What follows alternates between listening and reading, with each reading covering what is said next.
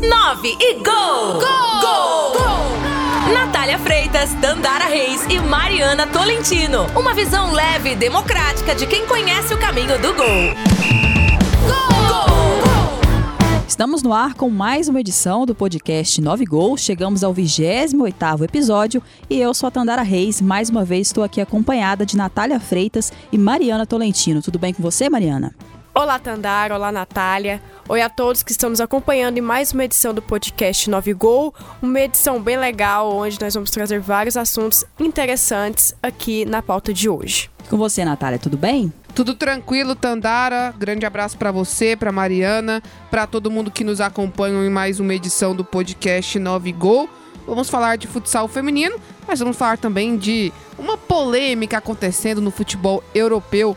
Pareceu muito, lembrou muito o sorteio da Copa do Brasil, Tandara mais uma vez uma polêmica em sorteios. Vamos falar sobre o sorteio da Liga dos Campeões e no próximo quadro já temos uma entrevista muito especial com a Lorena Rezende, ela que foi a primeira goiana a ser convocada para a seleção brasileira.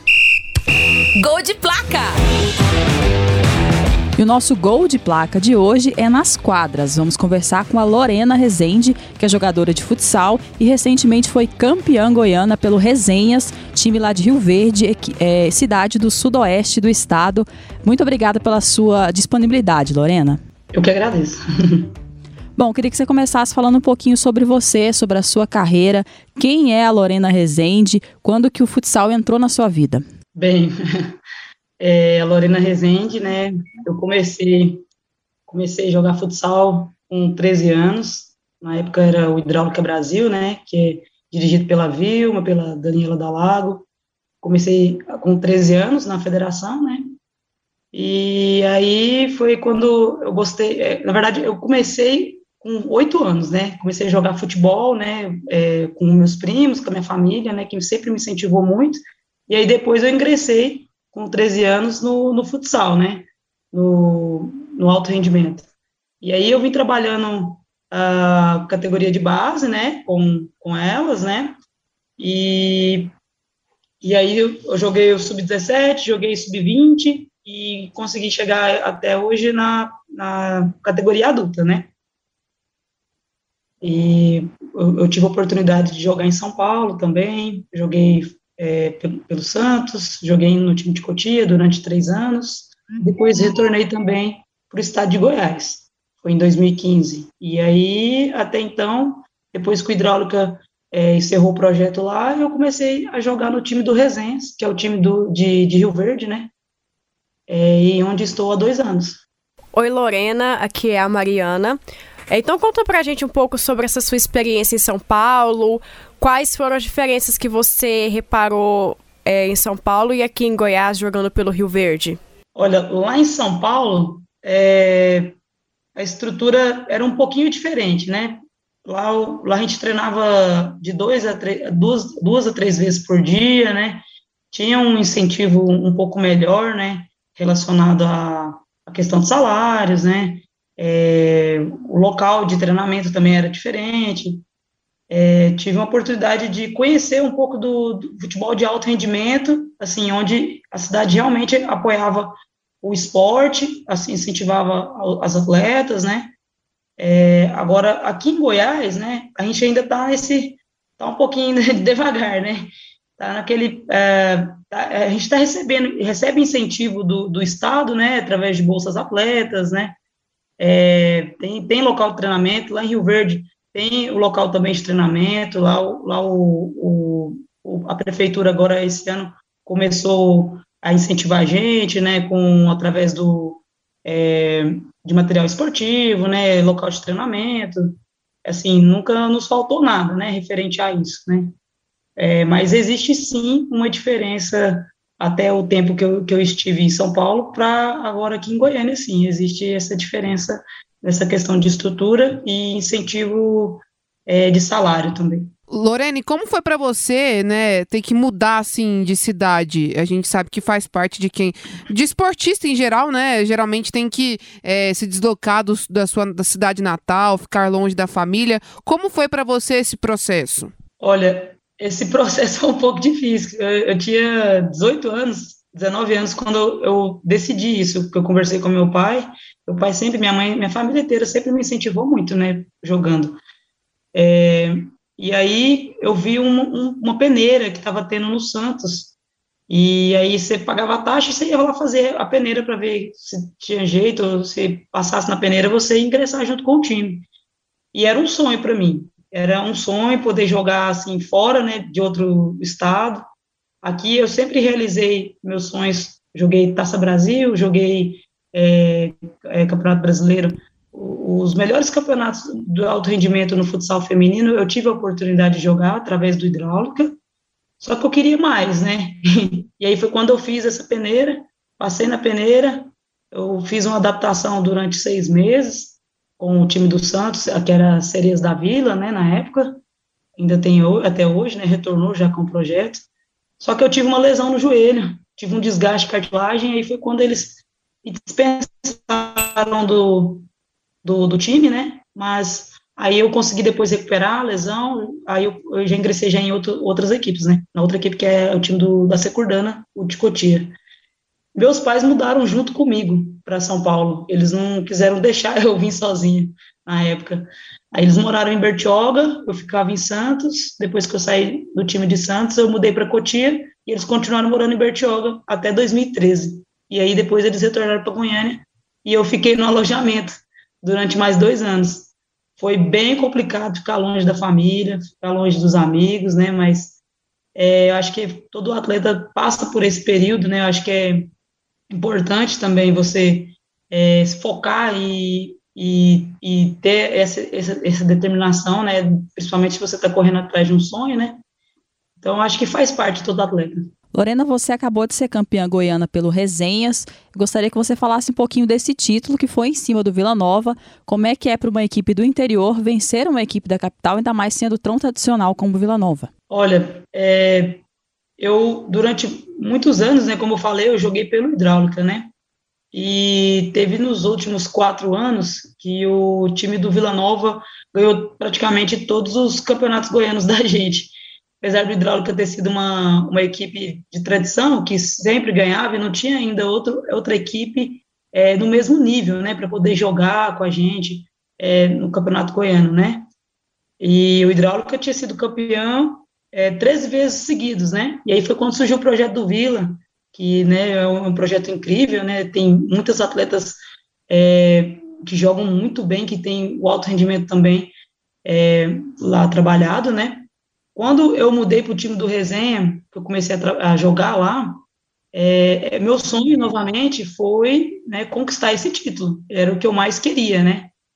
É, é um sonho. Você ser campeão goiano e ter acesso à Taça Brasil é um sonho para qualquer atleta que hoje joga ou tenta né, jogar o alto rendimento aqui no estado de Goiás, né?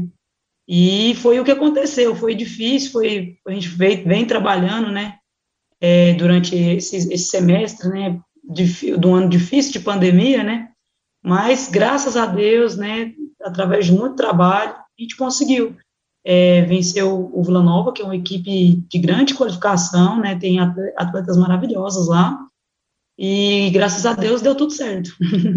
Lorena, então qual, é qual o seu próximo sonho é, no futsal? Você comentou que era o sonho de todo atleta, né? E agora, qual são os seus próximos passos? Qual é o próximo sonho que você quer realizar no futsal? Olha, é, eu, assim, é, particularmente, eu, como eu já estou com 30 anos, eu já estou quase encerrando a minha carreira, sabe? Eu já conquistei tudo que eu podia conquistar na minha vida, graças ao futsal eu conquistei, né, com 27 anos eu consegui, eu acho que o auge da, da, da, de todo atleta de alto rendimento é chegar na seleção brasileira, graças a Deus eu tive essa oportunidade, em 2018, eu realizei para mim foi o maior sonho da minha vida foi chegar na seleção brasileira. Representei o estado de Goiás da melhor forma. Fiz dois amistosos contra o Paraguai. Foi um sonho, foi um sonho mesmo.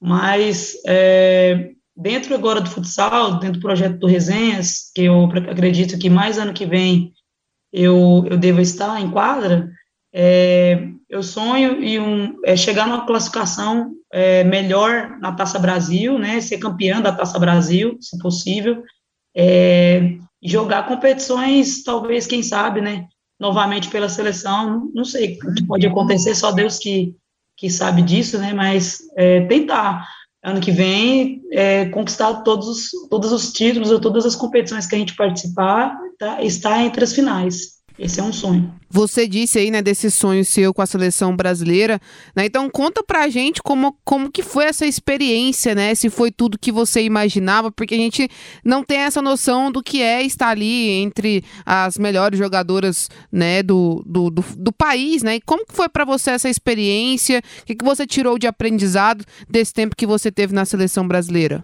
Nossa, é, foi um, é, realmente é um sonho, é uma coisa que a gente não imagina porque a gente acompanha, né, as melhores jogadoras do mundo através da rede social, né, a gente vê a rotina, vê como é difícil, né, a forma como todas elas se dedicam, né, e, e eu passei minha vida inteira esperando por esse momento, e aí quando aconteceu, eu, toda aquela rotina que eu via, eu consegui ver de perto, né, e acontecendo comigo também, junto com elas, né, então, assim, é, eu estive ao lado da Mandinha, que hoje é sete vezes melhor do mundo, ao lado da Diana, jogadoras que são, nossa, é, conhecidas no mundo inteiro, né?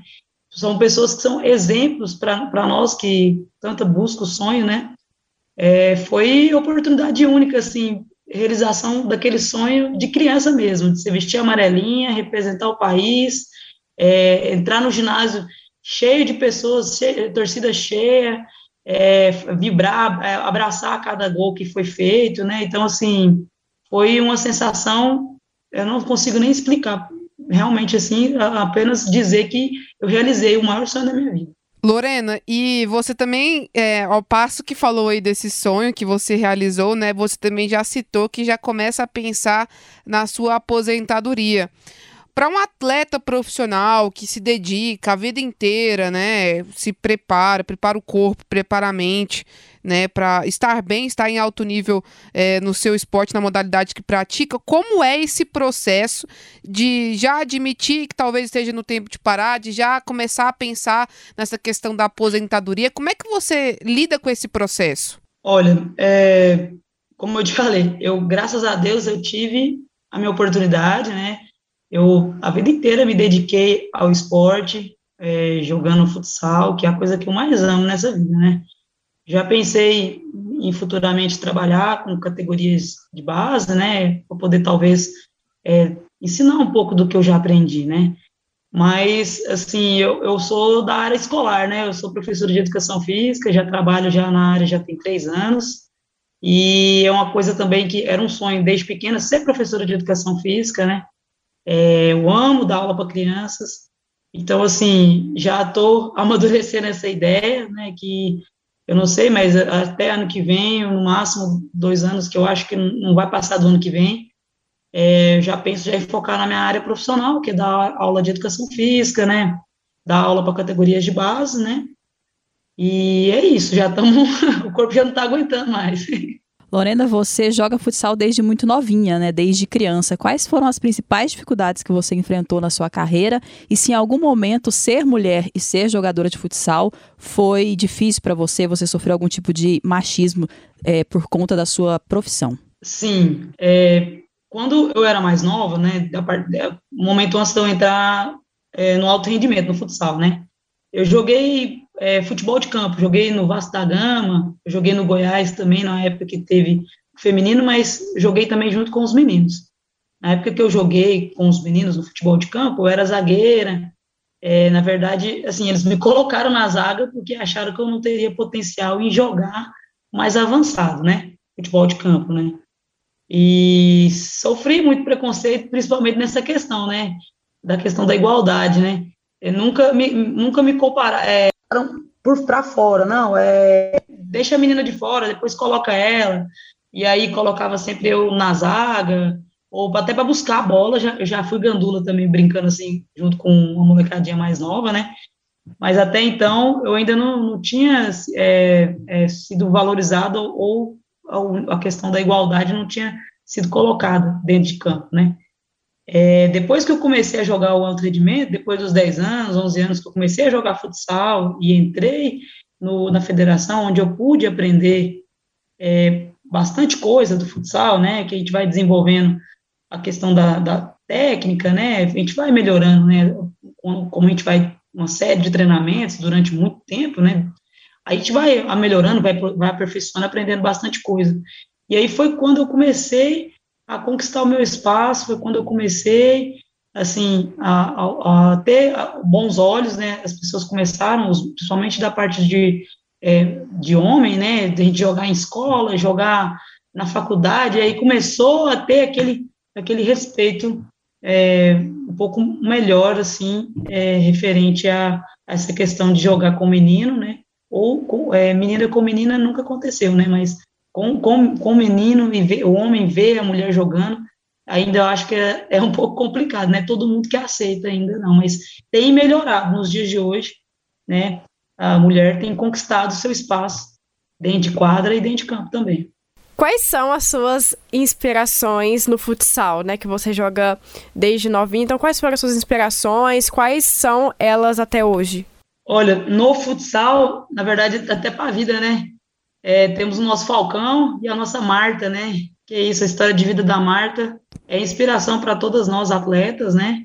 Hoje no futsal também eu, eu, eu, assim, me inspiro muito na Mandinha, né? Que é a melhor do mundo. A Vanessa também já foi melhor do mundo. A gente se inspira bastante nessas duas atletas aí do alto, alto rendimento, né? Que, que são jogadoras que, que são exemplo de vida para todas nós. Lorena, você mencionou atletas de alto rendimento que são suas inspirações, mas ao longo da sua carreira você teve algum treinador ou treinadora, alguém que marcou a sua carreira e te inspirou a continuar nesse caminho do futsal? Não exatamente atleta, mas é, na verdade o meu pai e minha mãe foram os meus maiores incentivadores, sabe? Minha família inteira sempre me incentivou. É, na questão do, do querer e buscar os meus sonhos, é, um, ídolo, assim, a gente, a gente vê, né, pela, pela, televisão, vê a Marta jogando, a gente fala, nossa, um dia a gente, eu quero ser igual ela e tal, mas quem sempre incentivou mesmo foi, foi meus pais, minha, minha família, sempre me incentivaram nessa questão de buscar os meus sonhos e nunca desistir pelo que você fala para a gente, né, seus, seus pais foram muito importantes para você seguir esse caminho, né? Desde quando você era muito pequena. Talvez, talvez seja por isso que você escolheu se especializar em educação infantil para também ser é, mo motivar outras crianças a seguirem também essa profissão. Sim, foi, foi, foi sim. Meus pais são extremamente importantes para mim nessa caminhada, né? Desse, desse percurso que eu, que eu tive desde a infância, né? Mas a área da educação física, eu, eu, eu tive um tio, né? Hoje, hoje ele não está conosco, presente, né? Mas ele era, era profissional da educação física e me ensinou bastante coisas. Mas a experiência que eu, que eu tive em, em escola, é, da questão de, por exemplo, ah, é, de não ter um, um trabalho é, feito de acordo com cada criança ou cada idade, né?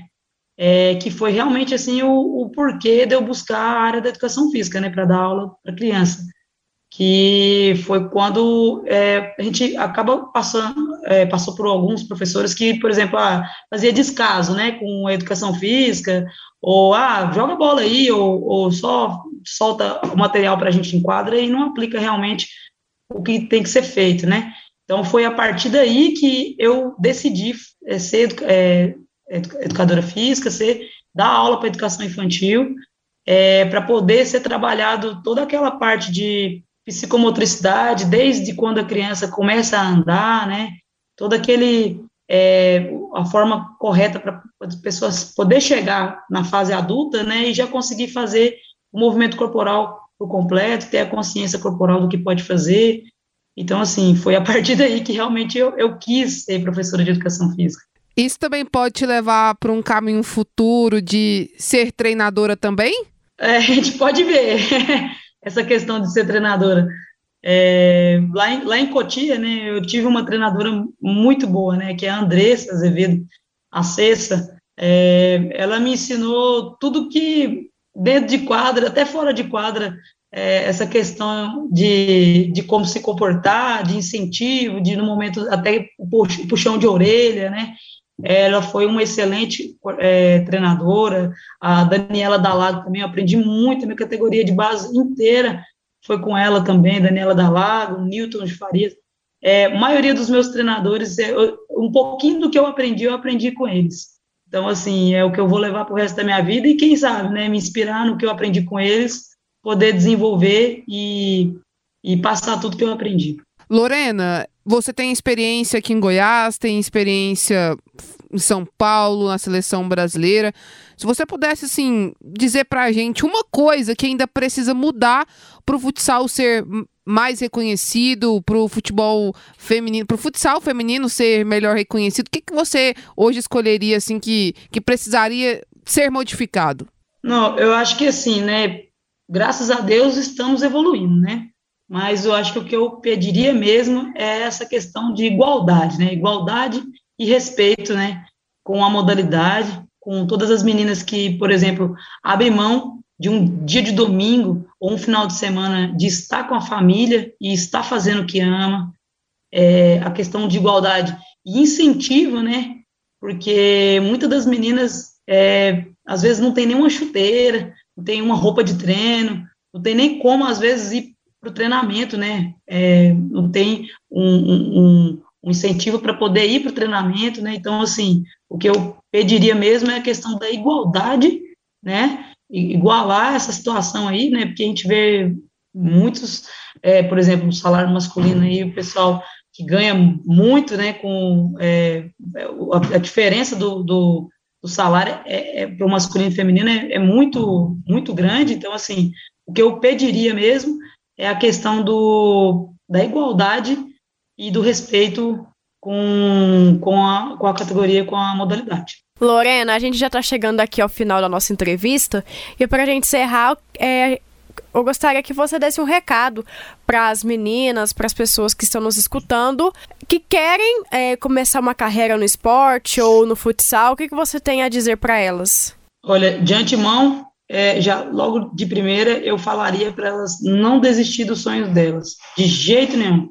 Acreditar sempre e trabalhar duro para que isso um dia aconteça na vida delas, né?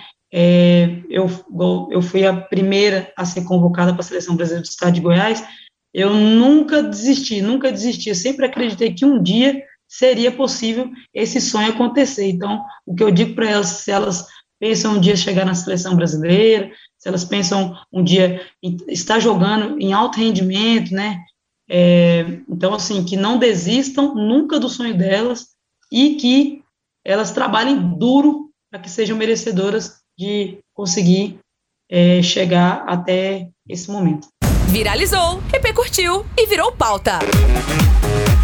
Nesta semana, tivemos o tão esperado sorteio das oitavas de final da Liga dos Campeões, que foi recheado de polêmicas, né, Natália? E bota polêmica nisso, né? Tanto que a UEFA precisou realizar dois sorteios para definir os confrontos das oitavas de final da Liga dos Campeões da Europa. No primeiro sorteio, o Atlético de Madrid enfrentaria o Bayern de Munique mas o sorteio foi revisado depois que o time espanhol questionou a UEFA. Tudo porque o Manchester United foi colocado ali para um possível confronto contra o Villarreal, quando né, esse confronto não poderia acontecer, já que os dois times já se enfrentaram é, na fase de grupos, né? E há, há, uma regra na Liga dos Campeões entre os times que é, se enfrentam na, na fase de grupos não podem se enfrentar nas oitavas de final, assim como também equipes de um mesmo país. O United, por exemplo, ele não poderia enfrentar ali é, o Manchester City, né? Que são dois times ingleses.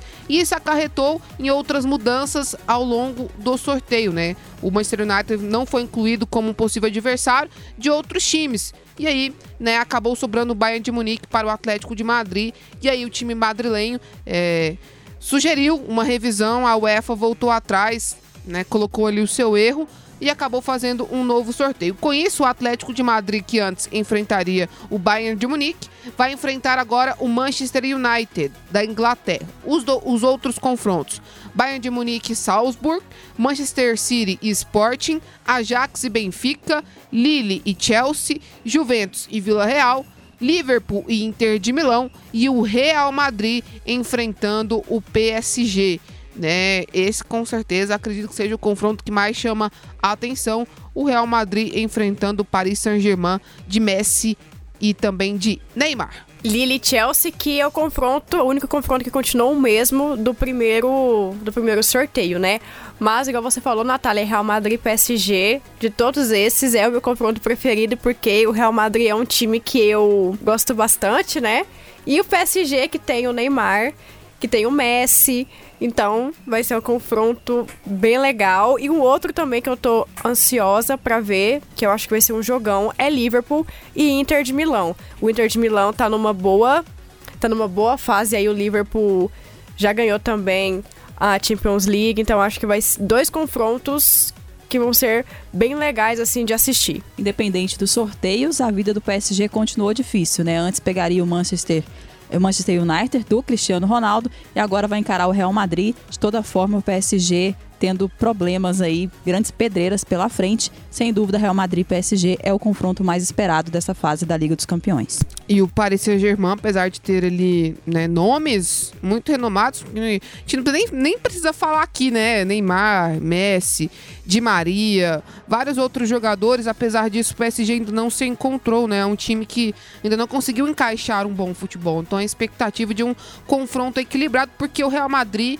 vem numa fase muito boa, líder ali do Campeonato Espanhol e com o Vinícius Júnior e o Benzema numa fase incrível, né? Os dois fazendo uma dupla ali no ataque, muito interessante. Então acho que vai ser um confronto bem equilibrado e bom de ver. Né? Acho que vai ser um confronto bem legal pra gente ver. Eu não gosto muito desses confrontos nas oitavas, né? Eu prefiro que esses confrontos aconteçam mais pra frente, pra gente não perder um grande time logo no começo ali da fase mata-mata. Né? Mas fazer o quê? Né? Após essa confusão inteira aí na, no sorteio da Liga dos Campeões, deu PSG e Real Madrid. A gente espera que, será, que seja, né? Do, duas partidas muito interessantes. Lembrando que os confrontos só acontecem no ano que vem, né? Agora em dezembro não tem mais Liga dos Campeões.